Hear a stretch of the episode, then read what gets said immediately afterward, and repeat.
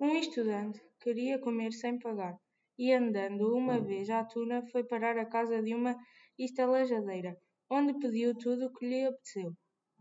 Depois de bem comido, tratou de se safar e propôs à estalajadeira que lhe ensinaria um jogo novo muito bonito.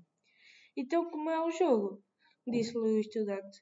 Segure neste novelo e deixe-me a ponta da linha, porque é o jogo do pira.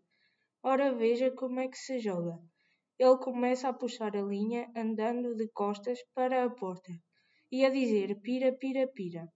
Foi saindo e assim que se apanhou na rua, bota a correr dizendo pira por aqui abaixo, e ninguém mais o apanhou.